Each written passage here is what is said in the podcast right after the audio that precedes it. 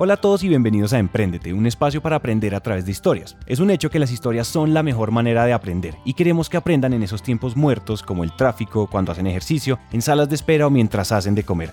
Esos tiempos ya no son perdidos, son para que aprendamos juntos. Hola a todos, bienvenidos a un nuevo episodio de Emprendete. Hoy estamos Santi, la negra y quienes habla Pobre. Y Hola. La semana pasada estuvimos hablando sobre cómo validar una idea de negocio y sobre todo formas recursivas de hacerlo, porque pues si algo tenemos los emprendedores es que usualmente no hay muchos recursos. Y uno de los grandes errores que se cometen es lanzar un producto sin antes saber si efectivamente habrá alguien que lo compre o no. Entonces este episodio va a ser breve, principalmente vamos a hablar sobre cómo validar un problema, que es entender qué necesidad estoy solucionando y cómo validar una solución que es saber si la solución que yo voy a desarrollar efectivamente sí está solucionando el problema que identificamos. ¿no? Sí. Entonces, ¿qué es antes? Pues también, y si no me equivoco, para complementar esa introducción, pues también esto tiene que ver porque hemos hablado con muchos de ustedes, eh, de nuestros usuarios, tanto de Premium como de Emprende Podcast normalito, y nos dimos cuenta que esa es una, en un 70% muchos de ustedes tienen, están estancados en ese problema, en la validación tanto de, de producto, es decir, la solución que sacan al mercado, como la validación previa que uno debería tener, que es la validación, la validación de que es una oportunidad. Entonces, pues empecemos con qué es una oportunidad. La definición de una oportunidad, esto es recogiendo todo lo que hemos escuchado de todos los que nos han hablado de esto. Miren, una oportunidad es específicamente un momento, o sea, el momento de un usuario como un momento de verdad. Y ese momento de verdad se define porque es un momento donde el usuario está buscando un progreso. Un progreso es, hagan de cuenta, les doy un ejemplo. Eh, yo quiero, el ejemplo clásico de progreso es, por ejemplo, yo sentirme energizado por las mañanas. Entonces, mi progreso en sentirme energizado por las mañanas, aparte de mi desayuno, yo siempre me tengo que tomar un café, porque esa es la solución que yo encontré para yo tomarme mi, para yo energizarme. Ese es como el gran ejemplo que se ha usado de esto, pero en general cualquier progreso. Las mamás, las mamás de recién nacidos necesitan conveniencia con pañales, con leche, con productos de cuidado de sus bebés. Ellas necesitan un progreso en, esa, en, todo lo que les genera como una complicación, un problema. Entonces, cuando uno, cuando uno va a descubrir una oportunidad, lo que uno debería hacer, o de una de las grandes metodologías que es para, o sea, no es para, o sea, no es una cosa, no es un despliegue estadístico enorme, sino un despliegue estadístico pequeño, es sacar eh, información cualitativa. Y eso se hace entrevistando a la gente. Y aquí hay una cosa que queremos aclarar y que ya lo hemos dicho en un par de entrevistas, que es, por favor, las encuestas ya pasaron, o sea, las encuestas ya pasaron, o sea, ya no más encuestas, por favor. Eh, entonces, sí, o sea, nosotros entendiendo qué es, o sea, qué es una oportunidad, yo identifico a través de entrevistas el problema o la, o la posibilidad de progresar de un usuario o de un potencial cliente. Yo voy y los entrevisto y durante la entrevista haciéndoles preguntas con metodologías, esto se llama, ¿cómo es que se llama? Raúl amigo lo mencionó, metodologías proyectivas. Y metodologías proyectivas son básicamente metodologías que hagan que la persona hable de él sin tener que hablar de él. Entonces como construya una historia, cuál sería la historia de tal cosa. Eh, incluso hay metodologías con Lego y la gente pinta su situación, bueno, etcétera. Hay un montón de metodologías proyectivas para levantar información fiable de, o sea, no sesgada, porque usualmente la gente se maquilla mucho en sus respuestas, no sesgada del problema que están teniendo. Igual una, una buena entrevista es una entrevista donde la gente cuenta su historia. Santi, acá hay algo, acá hay algo que me parece importante y es, les estábamos diciendo que precisamente el momento de las encuestas ya pasó, pero es por, o sea, quiero aclarar por qué razón es. Dale. Y es porque ustedes pueden hacer 100, 200 encuestas, pero eh, la información que las personas dan, por ejemplo, ustedes, hay muchas encuestas de, ¿estaría dispuesto a pagar? Eso es muy diferente porque la gente, uno puede que la llene de afán, la llene por pereza, porque es amigo de ustedes, entonces, ay, sí, sí, sí, sí a todo. O la otra vez, eh, la gente simplemente va a llenar la encuesta medias, en fin. Entonces, lo que buscan las entrevistas y lo que les queremos decir es, en este caso, puede ser mucho más valioso que, 10, que hacer 10 entrevistas a tener 100 encuestas en donde tú estás teniendo respuestas vacías, digámoslo así. Mm, 10 buenas entrevistas, 10 entrevistas profundas donde y, y eso se demora, o sea, eso no es que lléneme esta encuesta por Facebook rápido y mándemela, eso no me va a servir porque si yo a cualquier persona le vendo los aretes con GPS y todos mis amiguitos van a querer comprarlos, pero esa no es la realidad del mercado. Vamos a estar botando un montón de, de ideas al mercado que no van a funcionar y eso nos va a costar dinero y nos va a costar tiempo. Yo creo que esa es una muy buena forma de introducir el concepto de, de lo que son jobs to be, no, jobs to be done, ¿cierto? Básicamente esta teoría dice que todas las necesidades de alguna forma u otra ya, están, ya han sido satisfechas y, y pues por ejemplo la verdad de todo eso es que tenemos que dejar de preguntarle a los potenciales clientes o a los clientes lo que ellos quieren, sino que tenemos que examinar qué es lo que los clientes necesitan. Por ejemplo, lo que dice esta teoría es que cuando uno compra un helado, uno no está comprando un helado como tal, sino uno está comprando celebración, está comprando una excusa para, para generar como esa conexión con los amigos, con la familia, uno está comprando como, como un momento y no puntualmente el helado. Por ejemplo, también con el celular. El celular es una herramienta de comunicación y antes la necesidad que, o sea, el producto que satisfacía esta necesidad de comunicación era el teléfono. Y antes, no sé, alguna vez fueron como las piedras y las cinturas. Sí. Las señales de humo. Exactamente, las señales de humo. Entonces, yo creo que es una forma muy bacana de introducirlo. Incluso ahí podemos tocar un poco como el diseño central en humanos, incluso en el link. Eh, en, las, en las notas de este episodio les vamos a dejar un link con un curso de Human Centered Design para los que hablan inglés. Y no sé si, ustedes quieren complementar con esta parte. A mí me gustaría complementar el ejemplo del helado, me parece un ejemplo bacanísimo porque uno, o sea, los, usuarios tienen un job, ¿sí? El job es lo que usan para solucionar el problema que tienen actualmente. Por ejemplo, tengo, el problema que tengo actualmente es, o sea, el usuario, el, mi job es refrescarme. ¿Sí? Refrescarme, bajarme la temperatura porque estoy en mi finca o estoy en un sitio que es tierra caliente y busco, o sea, mi objetivo o mi job, lo que tengo que lograr es bajarme la temperatura. Y ahorita tú dabas el ejemplo del helado. Y uno cree que uno se come un helado porque uno quiere, ay, que el postrecito, que el dulcecito, pero si yo estoy buscando bajarme la temperatura, una paleta de agua, una cerveza, un vaso con hielo, la, la misma piscina cumplen esa misma función. Entonces ahí yo me doy cuenta entonces cuál es mi arena competitiva, o sea, yo con quién estoy, o sea, con quién me estoy enfrentando, quién está reemplazando o quién ya está cumpliendo ese job, quién ya está logrando satisfacer, bajarme la temperatura, o sea, ayudarme a bajarme la temperatura en tierra caliente. ¿sí? Ese es el job que yo estoy tratando de solucionar. ¿Un helado es una solución?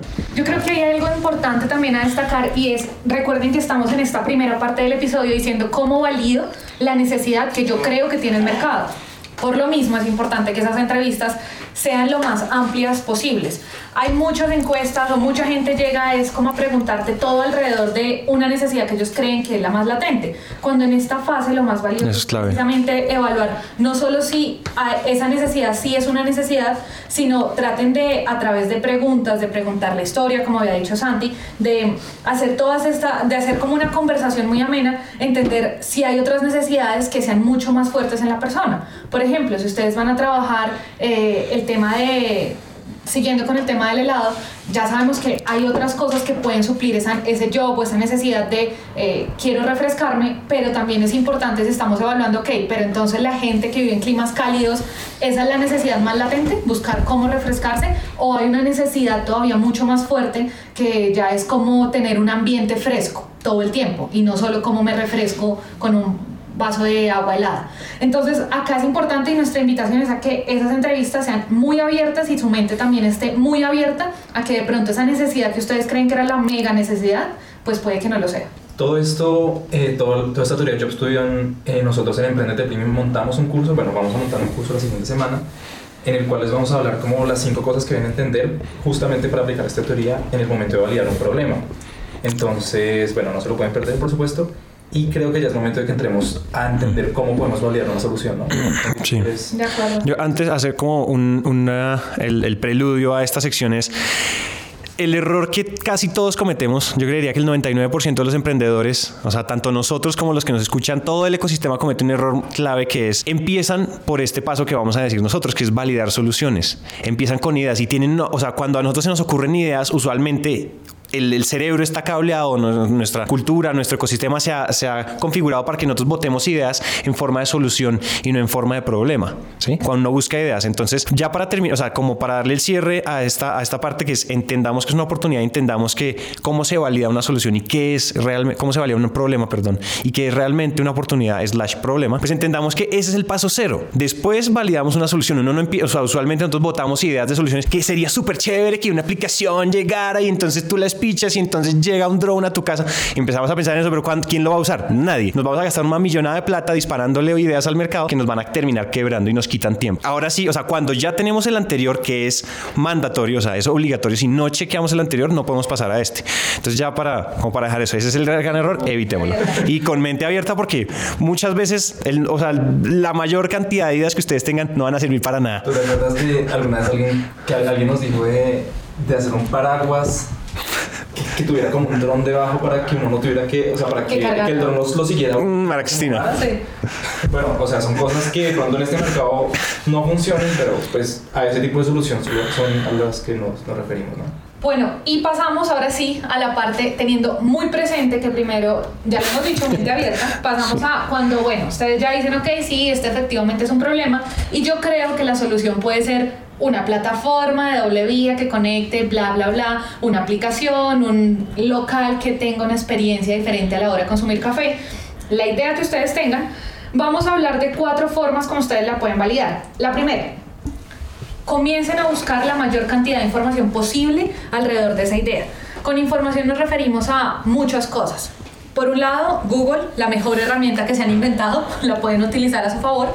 No solo, o sea, busquen, digamos, cómo se está solucionando y qué soluciones similares a las que usted se está imaginando también ya existen en el mercado. O sea, quiénes son esos competidores también que ya se están moviendo, cómo se están moviendo, de pronto mire la historia, qué tan antiguos son, si están en su ciudad, vaya, visítelos, mm. eh, si puede, consuma el servicio, consuma el producto, para que usted entienda en qué son muy similares y cómo su solución podría comenzar a diferenciarse de lo que ya está en el mercado.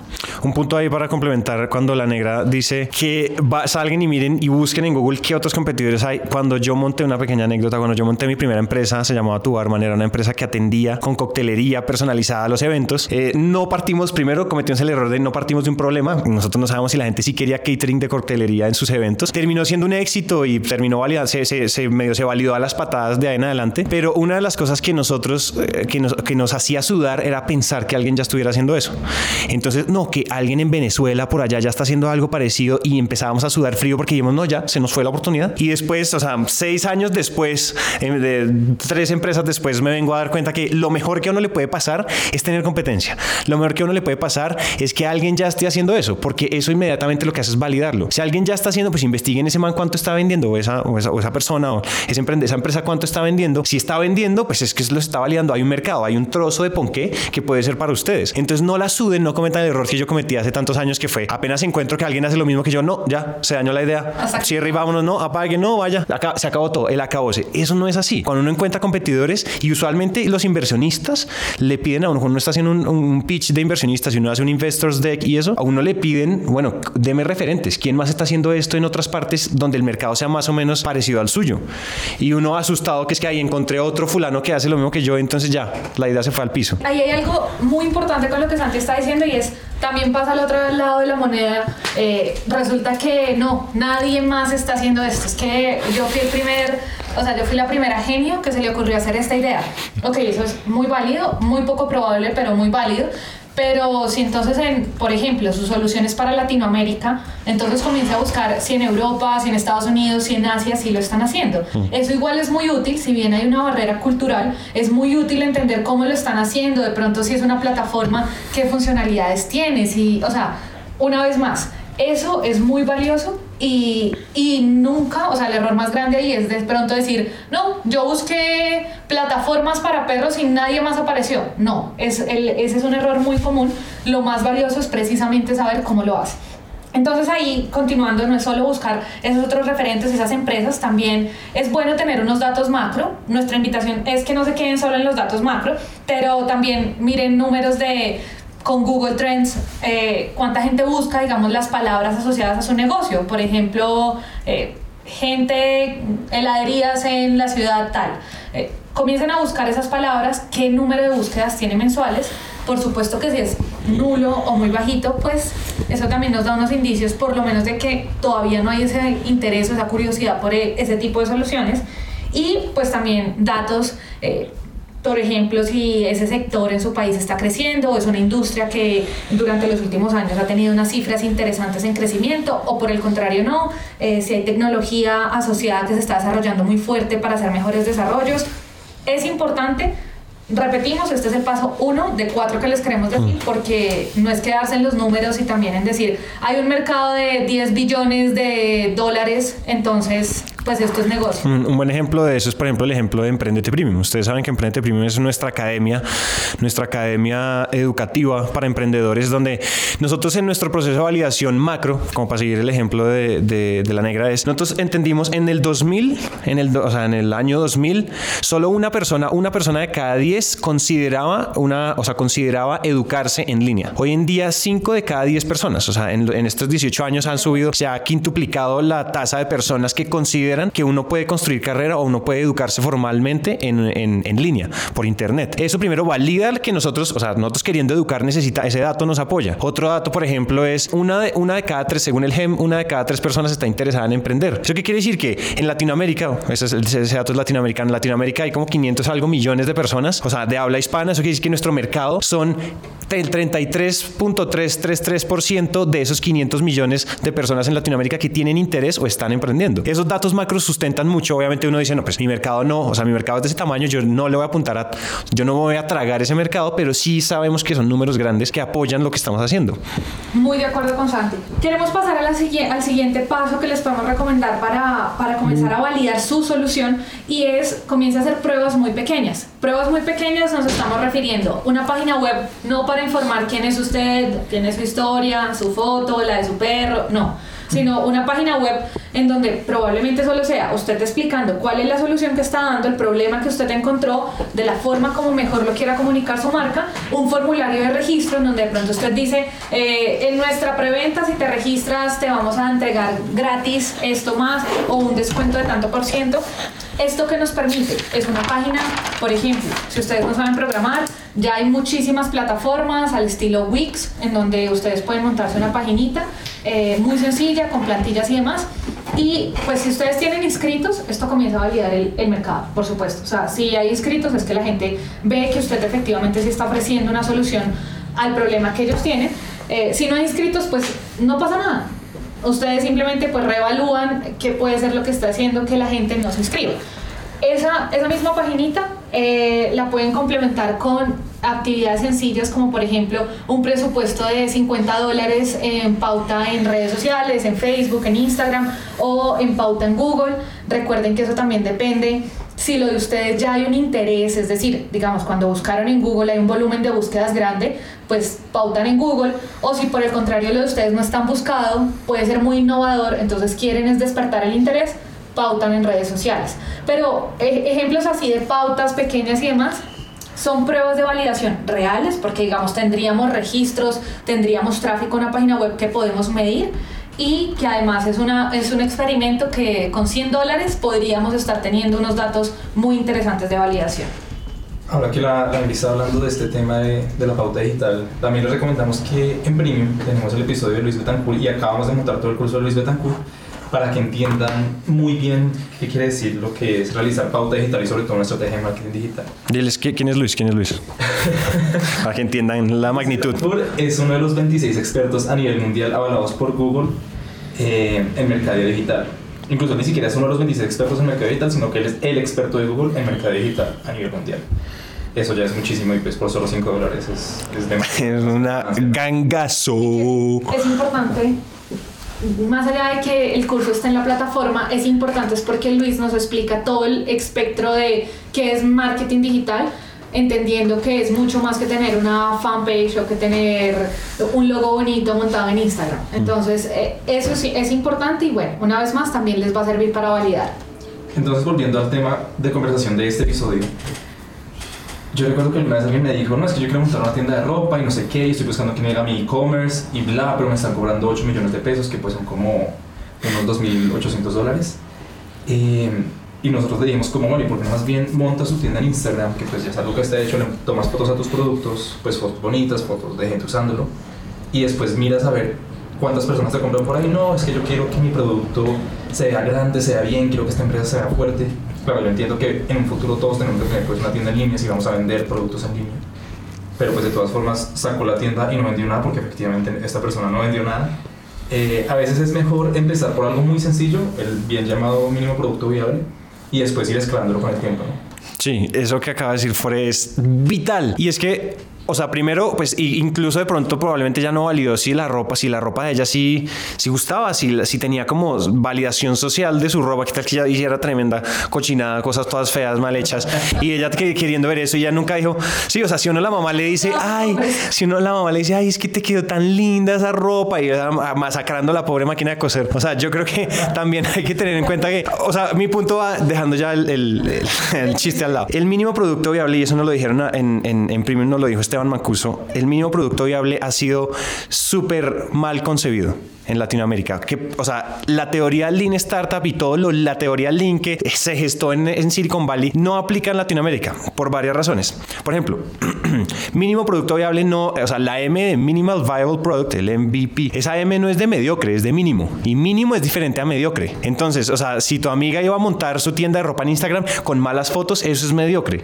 Esfuérzase en unas buenas fotos. O sea, mínimo no quiere decir hagamos cualquier guachap, guachapandada y cualquier mediocridad y mandémosla al mercado a ver qué nos dice la gente, a ver que es que yo estoy validando, entonces no me va a gastar nada y no. Con esto que también, o sea, con esto que les estaba comentando Santi, el mínimo producto viable también es importante. Yo entiendo, porque además lo hemos vivido en Emprendete, que muchas veces cuando uno quiere lanzar por ejemplo, una plataforma o por ejemplo, un lugar, uno quiere algo que tiene por lo menos 10 características, 10 funciones diferentes para que la gente interactúe, comente, hable, suba, baje, de todo. Lo que, a lo que los invitamos acá también es a partir de esas muy buenas entrevistas que ustedes ya han venido haciendo, que además siguen haciendo, pero ahora con un producto o un servicio que están montando, encuentren cuáles son esas características más relevantes para su cliente. Es decir, si usted puede tener 10 y uno siempre quiere salir con las 10, pero de pronto sus recursos están limitados y si no puede salir con las 10, pues entonces salga con 3, pero 3 fundamentales. Pero no con 3 que hay. Eh, una de mis características es que la página es hermosa. La otra es que tiene unas animaciones increíbles. La otra, no, salga más bien, la gente quiere entrar y eh, descargar este tipo de documentos. O sea, busque cuál es eso que sí es fundamental, que no es un costo agregado, sino es valor agregado y pues precisamente en esta prueba busque esas, escoja tres, o sea, nuestra, nuestra sugerencia es escoja tres características fundamentales y con esas lance ese mínimo producto viable. Sí, no, no sufran de, no sufran que a todos nos ha pasado del efecto Frankenstein, que es querer, querer que su producto, su plataforma, entonces yo quiero una red social que va a tumbar eh, a Facebook en Barranquilla y en, en Guadalajara y entonces va a tener eh, diseño, va a ser de hecho por Dolce Gabbana y entonces va a tener también una forma de comunicarse a través de drones, de cartas, porque queremos que la plataforma sea digital, pero la gente se comunique analógamente. Entonces son cartas que se envían. Ay, Dios, entonces uno quiere un montón de cosas que termina vuelto es un monstruo de Frankenstein con tornillos por todos lados, cicatrices, pedazos pegados por todos lados. Empiecen con algo, en ese caso sí es un poco más esbelto, un poco más sencillo, con una propuesta de valor un poco más precisa, con lo primero que uno debería probar en el mercado. Porque finalmente el MVP, el mínimo producto viable, también es un instrumento de validación, es un instrumento de validación de la solución. Entonces ahora pasando al tercer paso, eh, lo resumimos diciendo qué es lo que puede fallar. ¿Qué puede fallar, Negra?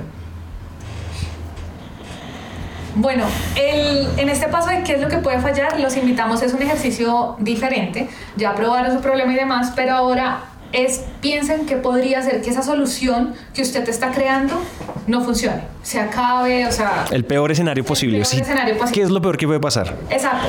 ¿Por qué los invitamos a hacer eso? Muchas de las soluciones suenan buenísimas, pero resulta que solo son viables si el gobierno las financia. O resulta que solo son para el mercado de grandes superficies, entonces si usted nunca logra una cita con el gerente de grandes superficies, eh, usted tiene un gran producto que nunca, nunca sale al mercado. Entonces, entender también qué es lo que puede hacer que eso falle, pues hace que uno, usted haga su producto, su servicio más flexible para como blindarlo ante esas posibles fallas o que usted revalúe, por ejemplo, su modelo de negocio. Si solo va a depender de dineros donados, pues de pronto usted dice, ok, no es tan viable, de pronto, ¿cómo puedo ser yo sostenible sin depender de donaciones? Sí. Y en, en también nos pasó, o sea, nosotros hemos hecho unos pivots grandes de modelo de negocio y pensamos lo mismo, o sea, así como en grande, en chiquitos también sea lo mismo, es el mismo, es el mismo problema. Creo que eso es un problema, pero es una iteración bonita hacer una iteración de modelo de negocio, es, algo fascinante. Mi recomendación es los, las iteraciones, o sea, tienen que ser radicales o no pueden, o sea, no es necesario que sean radicales, pero usualmente cuando uno hace una iteración, te recoge feedback y uno dice, esto no está funcionando, tenemos que darle una vuelta grande, la iteración no puede ser tan drástica porque ustedes ya tienen una base de usuarios que han venido probando y uno tiene que estar, uno tiene que hacer las iteraciones de la mano de los usuarios. No decirle a los usuarios que de repente vamos a voltear la mesa y vamos a cambiar el mantel y vamos a, y a moverles todo el, todo el mundo que ellos conocían, la realidad que ellos conocían, pues es algo negativo porque finalmente lo que uno está construyendo no es usuarios, sino fans, gente que esté enamorada de uno. Entonces, por eso hay que hacerlo con cuidado. Sí, radicales, no importa que sean radicales, pero háganlo siempre de la mano de los usuarios. Pero lo más importante, y creo que esto es una forma de conectar al, cuarto paso que mencionaba la negra antes, y es eh, recoger feedback, ¿no? Eh, primero, para mí, pues lo más importante debe ser que con la nueva, con la nueva creación del producto uno se siga sintiendo como uno siga sintiendo como esa pasión por, por, lo que, por lo que uno está haciendo, por el emprendimiento. Porque, por ejemplo, volviendo al tema de emprendedor, nosotros pasamos de ser como tal un medio de comunicación a ser una plataforma de contenidos educativos. Y bien o mal seguimos grabando el podcast y nos sentimos siguiendo sobre todo muy cómodos y muy conectados con, con, con, esta nueva interacción de modelo de negocio porque la propuesta de valor de alguna forma u otra se sigue manteniendo. Eso es súper importante porque si uno, uno va a tener presión de inversionistas, uno va a tener presión de, de, todos los stakeholders que rodean a la compañía y, ese, y esa iteración no nos puede desenamorar de nuestra idea. Imagínense, no sé, por dar, no sé qué tal que, o sea, una iteración hubiera obligado a Waze, no sé, a hacer cartografía de fincas o cartografía rural. Oiga, yo quería un tema de navegación social para los usuarios en lo, y, y la mejor ruta ruta y ese tipo. Y obviamente a los fundadores yo no creo que les hubiera gustado como no, es que ahora nuestro pivot más importante porque vimos que hay un mercado va a ser la cartografía rural en, en zonas desabastecidas, no sé, cualquier manera. Eso ya no lo enamora, eso ya no lo mueve, eso ya para qué, eso ya es otra empresa, la transformación es tan grande que pues ya deja así, salto y me voy a otra cosa, o sea, eso no puede ser, tiene que haber una, tiene que seguir moviéndonos la fibra. Yo creo que está el cierre que queremos hacer con este episodio, ya conectando todos los puntos es es muy importante para validar la solución también tener feedback. Y con esto lo primero que les queremos decir es, si quieren tener feedback, abran canales por los cuales les puedan dar feedback. Es decir, si ustedes quieren saber la retroalimentación de sus usuarios, pues ah, sean muy cercanos, tengan una página web con una, un formulario fácil y que ustedes sí lean de contacto, eh, tengan un WhatsApp de negocios, tengan un correo electrónico siempre visible, de pronto en sus canales de redes sociales, incluso invite alguna vez a, oye, cuéntanos cómo ha sido tu experiencia. Y preguntar, Y pregun- porque la gente voluntariamente usualmente no da feedback, es, eh, hay que preguntar, pero no sonar como, si usted quiere llenar la encuesta de satisfacción, marque dos, o sea, tiene que ser más, como más humano, ¿no? Porque recuerden que en esta etapa, que de hecho es la etapa que nosotros estamos, eh, estamos viviendo y, y en la que cada día esperamos como ser más cercanos a, esta, a la nueva comunidad, comunidad de Emprendete Premium, es precisamente entender muy bien cuáles son sus necesidades, o sea, nunca dejar eso a un lado, entender cuáles son sus necesidades y si con lo que estamos haciendo sí podemos o no eh, satisfacer esas necesidades.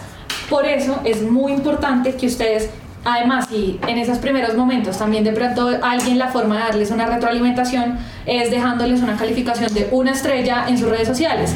No lo omitan, no lo borren, todo lo contrario, esfuércense por decirle a esa persona, hola, quiero hablar contigo, lamento que hayas tenido una mala experiencia, pero quiero hablar contigo y entiendan muy bien y sean muy abiertos, eso es oro en polvo, sean muy abiertos a por qué esa persona está tan molesta como para haber, digamos, dejado una mala calificación o un mal comentario. Sí, había, había un tipo que decía una frase que decía que la clave del feedback, que el feedback era el desayuno de los campeones y que el feedback, o sea, que hay que hacer buen feedback porque uno puede hacer mal, mal proceso de retroalimentación con sus usuarios y es que uno, uno se concentra más, uno se debería concentrar más en las una estrellas que en los cinco estrellas porque los cinco estrellas son gente que está pues extasiada, pero la gente que no le gustó, uno debería preguntarle, bueno, ¿qué pasó? ¿Por qué no te gustó? ¿Y qué se necesitaría para hacer un 5?